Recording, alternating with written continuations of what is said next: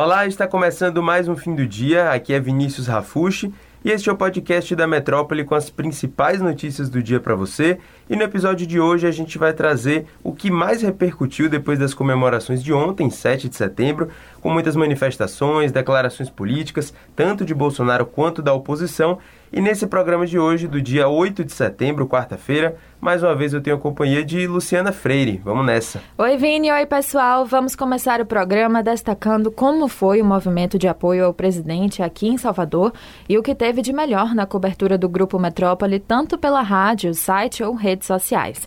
O balanço do público presente nas manifestações em todo o país ficou abaixo do esperado, principalmente em praças maiores como São Paulo e Brasília. Mas o grupo que se reuniu na região do Farol da Barra foi pontual e as manifestações começaram logo às nove da manhã e quase todos na multidão não utilizaram as máscaras para se proteger do vírus. Boa parte deles também carregava cartazes em várias línguas, como inglês, francês, italiano, e pediam liberdade, ordem e uma intervenção imediata no Supremo Tribunal Federal. Mas outro ponto, Lu, que foi destacado e que chamou a atenção no meio de vários cartazes com frases de apoio é que algumas delas estavam com a grafia incorreta, como impeachmentima ao invés de impeachment e nomes de figuras políticas opositoras também. Teve Otton Alencar ao invés de Otto, que é o senador do PT. Teve Omar Aziz, presidente da CPI da pandemia, que também estava com o nome escrito errado. Enfim, o que não faltaram foram os memes chamando a atenção para esses erros. Agora falando sobre Bolsonaro durante a comemoração do 7 de setembro, depois de acompanhar a cerimônia de hasteamento da bandeira, ele seguiu para discursar em cima de um carro de som para os milhares de apoiadores que o esperavam na Praça dos Três Poderes, em Brasília.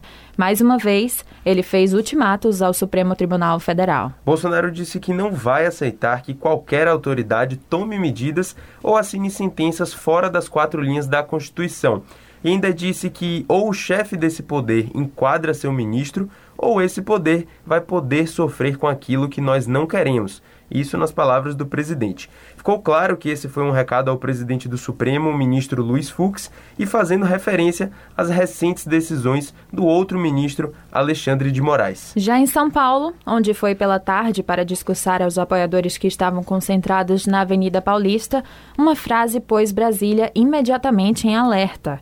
Bolsonaro disse que qualquer decisão tomada por Alexandre de Moraes não vai ser cumprida por ele. Importante destacar que, caso isso ocorra, Jair Bolsonaro vai estar cometendo crime de responsabilidade registrado explicitamente no artigo 85 da Constituição. Dizer a esse ministro que ele tem tempo ainda para se redimir, tem tempo ainda de arquivar seus inquéritos acabou o tempo dele.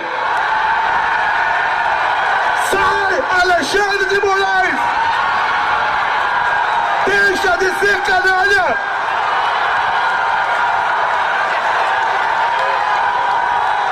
Deixe de oprimir o povo brasileiro! Deixe de censurar o seu povo! Além do desafio explícito ao Judiciário, Bolsonaro ainda falou em mandar que o Ministério da Justiça baixe uma portaria orientando a Polícia Federal a não cumprir ordens ilegais da Justiça. Como a gente disse, Brasília ficou em alerta desde ontem e hoje as lideranças do Congresso e da Corte se manifestaram em resposta ao chefe do Executivo. Em discurso na abertura de sessão do plenário da Corte nesta quarta-feira, Luiz Fux ressaltou que ofender a honra dos ministros e incitar a população a propagar discursos de ódio contra o STF são práticas antidemocráticas, ilícitas e intoleráveis. Confere um trecho aí da sua fala.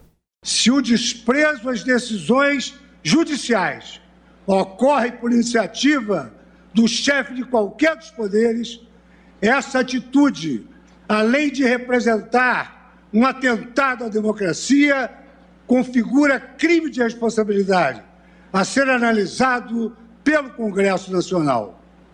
Num ambiente político maduro, questionamento às decisões judiciais devem ser realizados não através da desobediência, não através da desordem, não através do caos provocado, mas dê certo pelos recursos que as vias processuais oferecem.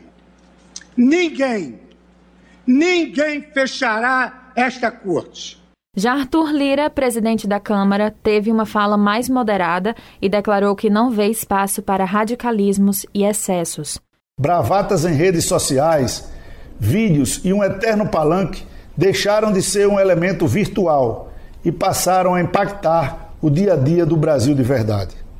O Brasil que vê a gasolina chegar a R$ 7,00, o dólar valorizado em excesso e a redução de expectativas. Uma crise que, infelizmente, é superdimensionada nas redes sociais, que, apesar de amplificar a democracia, estimula incitações e excessos. Em tempo, quero aqui enaltecer a todos os brasileiros que foram às ruas de modo pacífico. Uma democracia vibrante se faz assim, com participação popular e liberdade, respeito à opinião do outro. Lira se encontra extremamente pressionado com os pedidos de impeachment contra Bolsonaro. Segundo a coluna do Estadão, um dos motivos de sua resistência é a expectativa do TSE caçar a chapa Bolsonaro-Mourão por crimes de campanha em 2018, o que poria o presidente da Câmara no Planalto. Ainda tratando da repercussão do Dia da Independência e das falas do presidente, a indignação do meio político com as falas de Bolsonaro foi generalizada. No Twitter, figuras com ideologias diferentes, como o ex-candidato à presidência João Moedo, do Partido Novo, e a ex-candidata vice Manuela Dávila, do PCdoB, defenderam o impeachment. Também se manifestaram Roberto Freire, presidente do Cidadania, Marina Silva, do Rede, e o governador de São Paulo, do PMDB, João Dória. Dória também deu entrevista para a Rádio Metrópole e ele comentou que Bolsonaro ultrapassou todos os limites.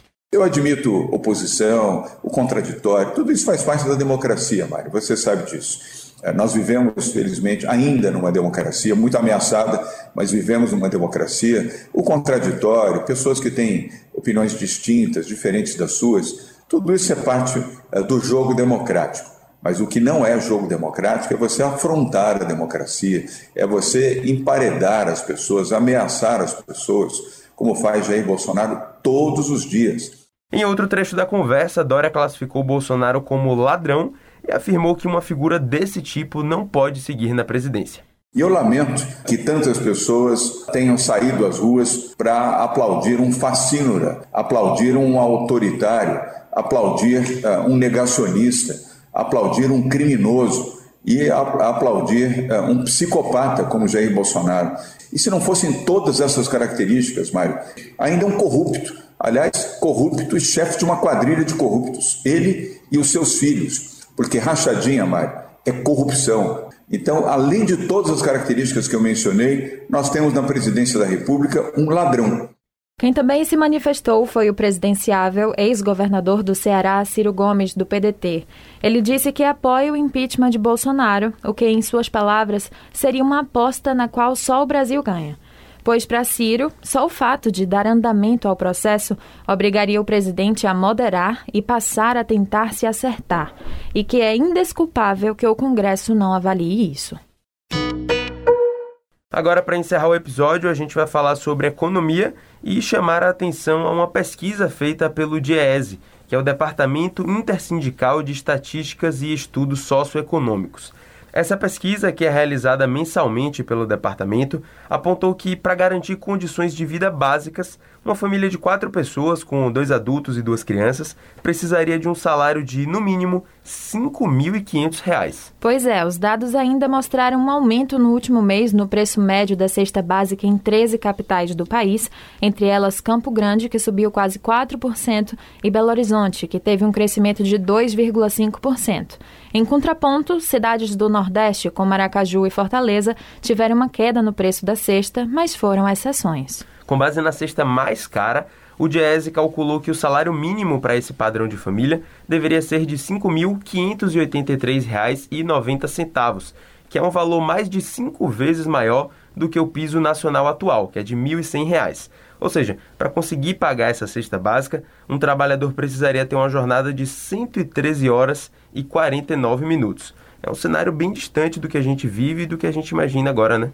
É isso mesmo. Bom, para você acompanhar a repercussão dessas e de outras notícias, não deixe de acessar o portal Metro 1, também o nosso YouTube, youtube.com.br portalmetro1 e também as nossas redes sociais. Eu vou ficando por aqui e até a próxima. Tchau, Vini. Tchau, pessoal.